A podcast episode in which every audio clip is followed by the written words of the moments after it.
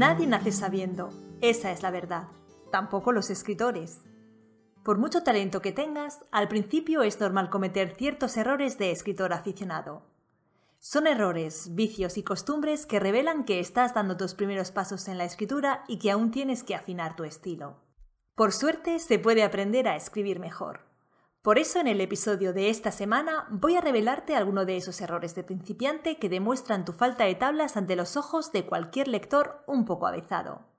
Soy Natalia Martínez, profesora de escritura en sinjania.com y estás escuchando Madera de Escritor, tu podcast favorito, que lo sé. Hoy voy a repasar contigo 7 errores que te delatan como un escritor aficionado. Por favor, evítalos en tu escritura. Al principio puede que te cueste, pero en cuanto te acostumbres a detectarlos, sonará una alarma en tu interior. Así estarás un paso más cerca de ser un escritor magnífico. Y es que a casi nadie le gusta demostrar que es nuevo en algo. Todos queremos mostrarnos como unos expertos en todo lo que hacemos. Y de esa actitud, comprensible por otro lado, se deriva uno de los errores más característicos del escritor principiante, Esconder su falta de experiencia tras una escritura ampulosa. Sí, justamente ese tipo de frases que algunos autores comparten en sus redes sociales para demostrar su oficio, pero que, ups, justamente hacen lo contrario, señalarles como principiantes. Es como si las hubieran escrito para demostrar lo escritores que son, en vez de para expresar algo con ellas. El uso de un lenguaje amanerado, de metáforas rebuscadas, de frases grandilocuentes, no te convierte en mejor escritor. Por el contrario, te señala como un novato. Escribir con sencillez no tiene nada de malo. Muchos grandes escritores usan un lenguaje simple y un estilo sobrio. Además, cuando te pasas de rebuscado, corres el riesgo de que tu escritura se vuelva abstracta. Es decir, una escritura que no revele nada, cuyo significado quede oculto por términos vacíos e imágenes incomprensibles. Muchos escritores noveles habéis hecho vuestro el adagio mostrar, no contar. Ya sabéis que no basta con decir Julia estaba alegre por haber obtenido el puesto. Esa es además una muestra de la escritura abstracta que te señalaba antes. Sino que sabéis que debéis mostrar esa alegría, a Julia no se le borraba la sonrisa de la cara desde que supo que había conseguido el puesto.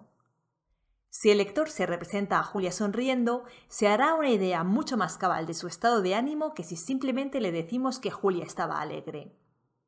Pero el famoso mostrar, no contar, no se refiere exactamente a eso. Hay que ir un pasito más allá. Tienes que mostrarle al lector en qué se basa esa alegría que experimenta Julia para que la comprenda y la haga suya. A Julia no se le borraba la sonrisa de la cara desde que supo que había conseguido el puesto. Se acabaron las penurias económicas y el no llegar a fin de mes. Ahora podría ponerse al día con el alquiler. Se acabaron las conversaciones con el casero en las que tenía que suplicar por un poco más de tiempo, asegurándole que le pagaría los atrasos. Si se organizaba bien, podría ahorrar un poco y tener un colchón con el que hacer frente a imprevistos. Y en Navidad le compraría a Pedro el monopatín que le había prometido. Con este párrafo, la alegría de Julia se hace palpable porque se hace comprensible. Al no tener empleo, Julia tenía problemas económicos. Debía el alquiler, no tenía ahorros y no le podía comprar a su hijo el juguete que quería. Pero el nuevo empleo abre ante ella nuevas y más halagüeñas perspectivas. De hecho, si a lo largo de la narración has descrito las penurias económicas de Julia, los tensos encuentros con el casero o su frustración por no poder satisfacer los deseos de su hijo, el lector comprenderá mucho mejor la situación presente porque habrás mostrado. Sé que el tema de mostrar, no contar tiene miga, pero tienes un episodio del podcast que trata largo y tendido sobre este tema. Te lo dejo enlazado abajo. Si eres consciente de que sueles contar y no mostrar, no te lo pierdas. En las atribuciones de diálogos patinan la mayoría de los escritores noveles, y algunos con experiencia. Hay varias formas de que tus diálogos te delaten como un amateur. La primera es debido a los verbos que eliges. Usas todo tipo de verbos cuando tus personajes hablan, excepto dijo. Farfulló, barbotó, rió, suspiró, resopló, murmuró. Esto sucede por dos razones. La primera, que crees obligado señalar de continuo quién habla, incluyendo cada vez un dijo Juan, dijo Silvia, dijo Lucía. Pero al hacerlo, te ves en la obligación de usar continuamente el verbo dijo, así que para no repetirlo, optas por usar otros verbos. Y como eres un escritor principiante que cree obligado mostrar la riqueza de su vocabulario, aunque sea impostándola un poco, buscas verbos más creativos. La segunda razón por la que usas verbos como farfulló o resopló es porque intentas que el verbo aporte el énfasis que las palabras de tus personajes no tienen. En lugar de hacer que las palabras de tu personaje muestren su enfado, su alegría o su temor, acudes a la acotación del narrador para aclarar su sentido. Mejor que elegir verbos rebuscados, cuida de que los diálogos de tus personajes tengan la suficiente expresividad. Otra cosa que hace que tus diálogos te señalen como un escritor novato es la puntuación. Para marcar un diálogo se usa la raya y no el guion. También hay que saber dónde colocar los signos de puntuación como comas y puntos. No es complicado, pero muchos escritores os hacéis un lío y un mal marcado acaba por dificultar la lectura. Así que te recomiendo que prestes mucha atención cuando leas y así te harás enseguida con la manera correcta de puntuar tus diálogos. El cuarto error que te señala como un escritor principiante son los cambios en el narrador. Usar varios narradores, por ejemplo uno en primera y otro en tercera, es un recurso fantástico para darle complejidad y hondura a un texto. Te permite jugar con las perspectivas convirtiendo la historia en un caleidoscopio. Pero usar varios narradores requiere un buen trabajo previo de planificación, trabajo que los escritores noveles no soléis hacer. De hecho, con frecuencia los cambios de narrador en tus obras son impremeditados. Es decir, saltas de un narrador en primera a uno en tercera o viceversa sin darte cuenta. En ocasiones esto se debe a un cambio de opinión durante la escritura. Por ejemplo, empezaste a narrar la historia en primera, pero en un momento dado comprendiste que ese narrador no te permitía ciertas cosas, que te imponía limitaciones. Entonces cambiaste a un narrador en tercera, en el mejor de los casos te acordaste de revisar el texto que ya llevabas escrito para corregir el narrador. Pero al final, es inevitable, quedaron frases o incluso párrafos narrados en primera persona. Lo mejor es que en un principio uses un único narrador. A medida que vayas soltándote en la escritura, puedes probar a usar varios narradores e incluso hacer que tu narrador juegue con los puntos de vista. Y si vas a usar varios narradores, asegúrate también de que ese recurso conviene a la historia y de que no se trata solamente de tu deseo de hacer alardes de técnica. Si usas las cursivas, las comillas o las mayúsculas para enfatizar partes de tu narración, estarás cometiendo uno de los típicos errores de escritor aficionado. Ya sabes, cosas como sal de aquí ahora, donde ahora van mayúsculas. Su opinión sobre él había cambiado desde que había descubierto aquello, donde aquello va en cursiva. O era una típica mañana estival, donde típica va entrecomillado.